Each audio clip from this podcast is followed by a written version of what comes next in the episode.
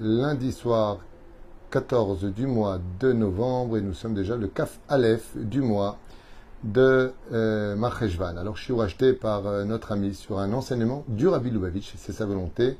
Binyamin Yaakov Ben Josian Israël, bonne réussite pour lui ainsi que toute sa famille et réussite pour les projets du Rav Tutu. Mon cher ami, Bracha que le mérite du rabbi de Lubavitch, que nous allons étudier ensemble, sujet encore euh, non étudié, quoique je vois plus ou moins de, voir de quoi est-ce qu'on va parler ici, euh, sur un Mahamar du rabbi de Lubavitch, égal le à Israël. On pensera bien sûr à l'élévation de tous les morts d'Israël, fois Shlema pour tous les malades d'Israël, réussite pour tous les enfants d'Israël, Alia Ilaha, Geoula Shlema, que Dieu vous bénisse sur tous vos chemins. Et on commence tout de suite cette merveilleuse et extraordinaire étude, pour ceux qui le veulent, sur le rabbi de Lubavitch, dans un enseignement qui vaut vraiment le détour. J'ai comme ça survolé euh, en horizontal, euh, en Larson, comme on dit, euh, sur le côté comme ça, toute vitesse en deux mots, ce qu'il voulait dire, et je trouve ça, j'ai compris l'idée, elle est quand même superbe. Écoutez bien.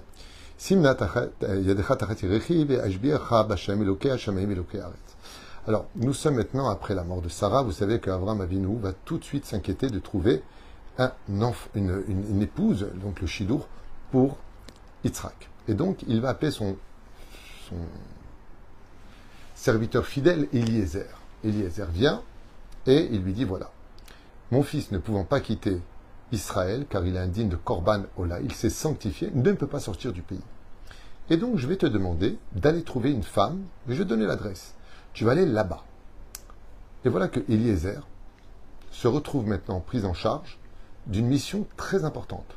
Le zivoug, c'est pas n'importe lequel. On parle de la femme de Yitzhak Avinu. Bizarrement, voilà ce que dit le rabbi. À propos du verset, où Abraham va dire à Eliezer, Simna yadecha Abraham Avinu va demander à Eliezer de mettre la main et de jurer sur la bride d'Abraham Avinu qu'il venait de faire dans la paracha de Vayera, comme on l'a vu, l'Echlecha, Vaïra, donc Avram fait la brite Mila, et lui demande de jurer sur la brite. Ok? Il lui dit, je te demande, pose ta main sur ma brite Mila. Ok? De jurer sur le Dieu du ciel et de la terre que tu feras exactement ce que je te demande. Une grande question, dit le Rabbi Lubavitch. La, la Torah nous dit comme ça qu'Avram donc demande une mission très spéciale. Mais pourquoi demande-t-il de jurer sur la Brite Mila Vous savez, surtout entre feuilles, qu'est-ce qu'on dit sur la vie de ma mère, sur la, vie ma, sur la Torah, sur ma tête? Il aurait pu dire tout simplement Jure sur la tombe de Sarah Menou, qui vient de mourir. Jure sur l'honneur que tu as pour moi. Jure sur la tête de tes enfants. Allez, vous savez que de jurer est strictement interdit, et surtout sur la tête de personne. Cap on peut le dire. Mais sur la tête de ma mère, sur la tombe de mon père, c'est un grave péché de le dire, sachez-le. Ça amène des malheurs et les parents se retournent dans la tombe. Ashbia, Ishbia, Hazve Shalom. Il marqué Lotissa et Shem Hashem Il faut jamais jurer dans la vie. D'ailleurs, sachez une chose les gens qui ne mentent pas n'ont pas besoin de jurer pour justifier qu'ils disent des vérités. C'est une réalité qu'on oublie un peu trop souvent. Quand on sait ce qu'on dit, on n'a pas besoin de jurer. On n'a pas besoin de jurer. Mais quand il s'agit de quelque chose de grave, oui, là, il jure. Il jure parce que il s'agit de l'avenir du peuple d'Israël. La question que pose le rabbi dans son commentaire ici est phénoménale. Pourquoi elle est phénoménale? Parce que la réponse est fantastique. Le rabbi dit, je ne comprends pas un truc. Avram à la vachalom. Il pratiquait toutes les mitzvot de la Torah. Pourquoi n'a-t-il pas dit jure sur le Shabbat a marqué Yom HaShishi.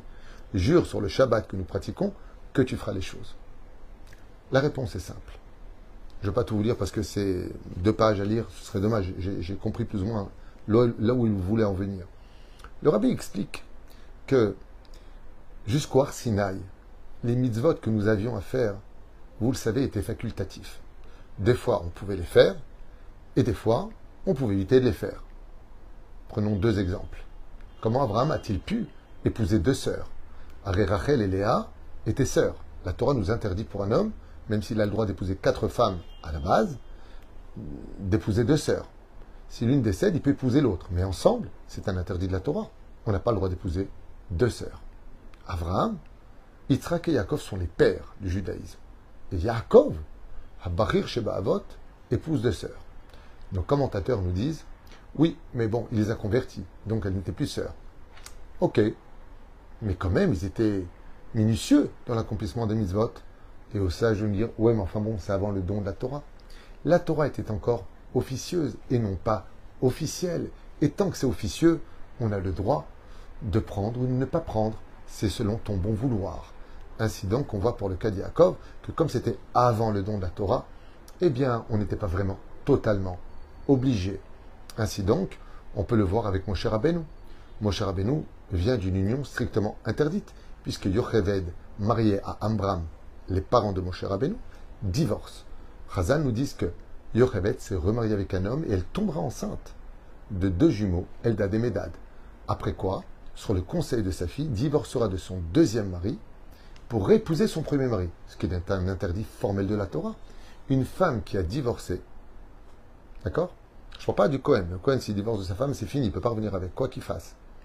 Mais une femme qui a divorcé de son mari peut revenir vers son mari, s'appelle Ashavat Kala, si elle ne s'est pas remariée. Si elle a connu d'autres hommes, bon, c'est un autre sujet.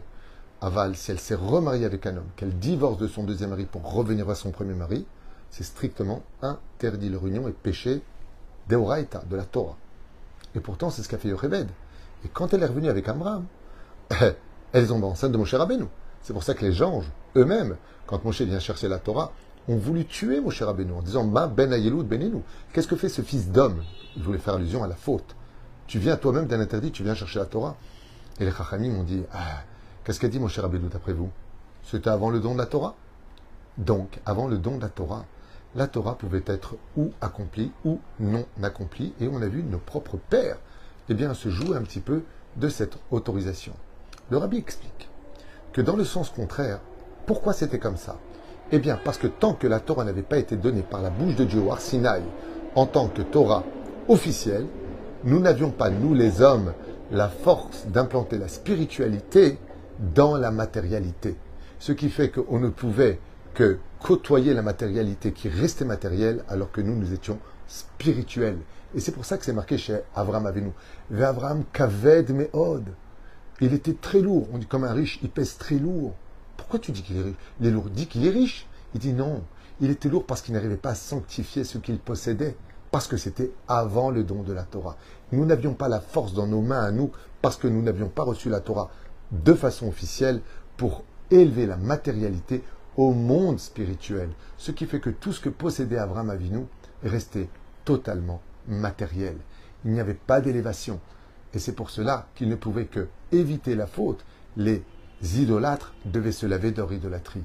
Ceux qui, ceux fautaient dans la débauche devaient devenir corrects. Nous sommes dans les livres des Yesharim, parce que le don de la Torah lieu dans le livre de Shemot, deuxième livre sur les cinq livres de la Torah, parachat de Yitro. Donc jusqu'à cette, jusqu'à cette parenthèse, eh bien, nous travaillons dans la boue. Nous étions les esclaves de la matérialité. Le don de la Torah va nous offrir un cadeau unique. Non seulement nous nous élevons au-dessus de la nature, Tzadik Gozer Hashem Ekayem, ça veut dire qu'on peut même contrecarrer les plans de Dieu si on estime que il faut faire différemment en tant qu'homme. C'est pour ça que ce sont les hommes qui fixent la halakha et pas le ciel, entre guillemets. Et de l'autre côté, nous avons cette extraordinaire explication du rabbi qui dit tout simplement que la situation dans laquelle se trouvaient les Avot euh, à, Kedoshim, eh bien, c'était une situation où la matérialité devenait spirituelle. C'est pour ça qu'on a vu, par exemple, à maintes et maintes reprises, que les habits des tzadikim euh, que nous avions, j'avais raconté cette histoire extraordinaire qui s'est passée euh, à Jérusalem, Tibane avec un élève qui malheureusement était devenu aveugle et des deux yeux. Et puis, donc il a étudié dans une yeshiva, ils ont sorti d'ailleurs le Talmud à cette époque en braille. Et euh, il a un jour placé son Talmud au-dessus d'une bibliothèque. Et le lendemain matin, hein, tâtonnant un petit peu en haut, eh bien, il a pris un Talmud, il ne savait pas si c'était le sien ou pas. Et quand il l'a descendu, il a ouvert le Talmud, il a vu qu'il y avait quelque chose dedans. Que je vous raconte, cette histoire a été vue par plus de 400 élèves témoins oculaires dans la yeshiva. Et quand il a ouvert, il a vu qu'il y avait une paire de lunettes. Mais cette paire de lunettes était bizarre. Elle était épaisse, avec des clous. On sentait que c'était une vieille paire de lunettes. Et pour voir ce que c'était, il les a mis sur ses yeux et voilà qu'il a pu voir d'un coup ce qu'il n'était plus capable de voir. Il enlève ses lunettes, il voit tout noir. Il remet les lunettes, il voit parfaitement 6 sur 6. Toute la yeshiva se réunit autour de lui, tout le monde en parle. Et le Rosh Yeshiva regarde à qui appartenait cette Gemara. Et il y découvre que le nom y a marqué Pnei Yoshua. Le Pnei Yoshua était un homme extrêmement pieux, qui n'a jamais fauté de sa vie, un homme investi d'études de la Torah. Et toute sa vie, il a étudié avec ses lunettes. Et quand il est décédé, il avait déposé ses lunettes dans ce Talmud qu'il avait mis en haut, au fond. Et c'est ce jour-là que cet aveugle a pu mettre ses lunettes. La reine, Baruch Hashem, on l'a vu avec Baba Saleh, on l'a vu avec Rabbi Yaakov Bohatzera, on l'a vu, moi, un, un une fois à la yeshiva, hein, euh, m'a raconté qu'il était parti euh, euh, visiter la maison de Baba Saleh. D'ailleurs, moi-même, je me suis rendu aujourd'hui à son kever et j'ai prié pour vous tous, Bezrat Hashem, que, notre communauté, que tout le peuple d'Israël vive de grands moments et que la Géoula arrive pour vous tous à l'échelle individuelle et personnelle, Bezrat Hashem, et surtout général pour que le Mashiach Yavo, Bimehera Biamenu Amen. Et mon rave m'avait raconté, un de mes raves à Ken, il m'avait raconté que quand il est rentré chez Baba Saleh, il était très fatigué parce qu'il faisait très chaud à Netivot et qu'il s'est assis sur une chaise. Dès qu'il s'est assis sur la chaise, il s'est évanoui. Il s'est évanoui et il a senti comme l'odeur du Gan Eden qui venait à sa rencontre. Quand est venu le chamage de Baba Saleh, Rabbi El Fassi, et qu'il lui dit eh, Monsieur, levez-vous, levez-vous. Vous êtes assis sur la chaise où était assis Baba Saleh quand il étudiait la Torah. De là, on se rend compte que Baruch Hashem, les tzadikim, maintenant sont capables de, matériel, de, de donner de la spiritualité, de donner une âme à la matérialité. Quel rapport avec Abraham pour la question qu'on a posée au début? Pourquoi demande-t-il maintenant à Eliezer de jurer sur la Brit Mila alors qu'il aurait pu jurer peut-être sur autre chose, dit le rabbi La réponse est simple. C'est que maintenant qu'il a reçu dans la paracha de l'Echlecha l'ordonnance de pratiquer la Brit Mila de Dieu lui-même, pratique la Brit Mila, pratique la circoncision, eh bien, elle est devenue officielle. Elle n'a pas attendu le don de la Torah. Et donc, sur la Brit Mila de l'homme, mettant que Dieu nous l'a ordonné qu'elle est passée d'officieux à officiel, nous sommes capables d'y investir de la spiritualité. Nous sommes capables de donner naissance, Baruch Hashem, maintenant, à des enfants qui, dans leur matérialité, dans leur, dans, leur euh, concrétisation, peuvent avoir une âme qui peut monter très haut, car la Brit est devenue un facteur de Kedusha. Ainsi, dit le Rabbi, quand Abraham Avinu dit à Eliezer, jure, ben, la seule chose qu'il pouvait lui demander de jurer, c'était la seule ordonnance qui était devenue officielle, la mitzvah de la Brit Mila. D'avoir un ifla, nisgav.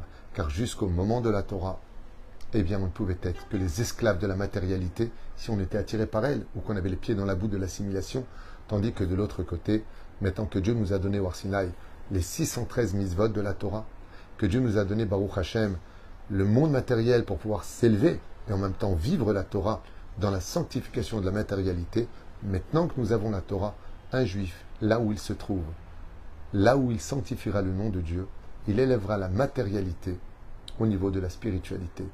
Et c'est ce que voulait dire le rabbi. Simna yadecha tachat Mets ta main, la main, le monde matériel. Jure sur ma Brit Mila, maintenant qu'elle est devenue force de spiritualité, pour être certain que tu réussisses trouver la femme qui constituera et perpétuera, Baruch Hashem, la fonction d'être la mère du peuple d'Israël, un peuple saint sur une terre sainte, avec une Torah qui est sainte, et surtout un créateur qui aime la sainteté. Baruch Adonai Amen ve Amen.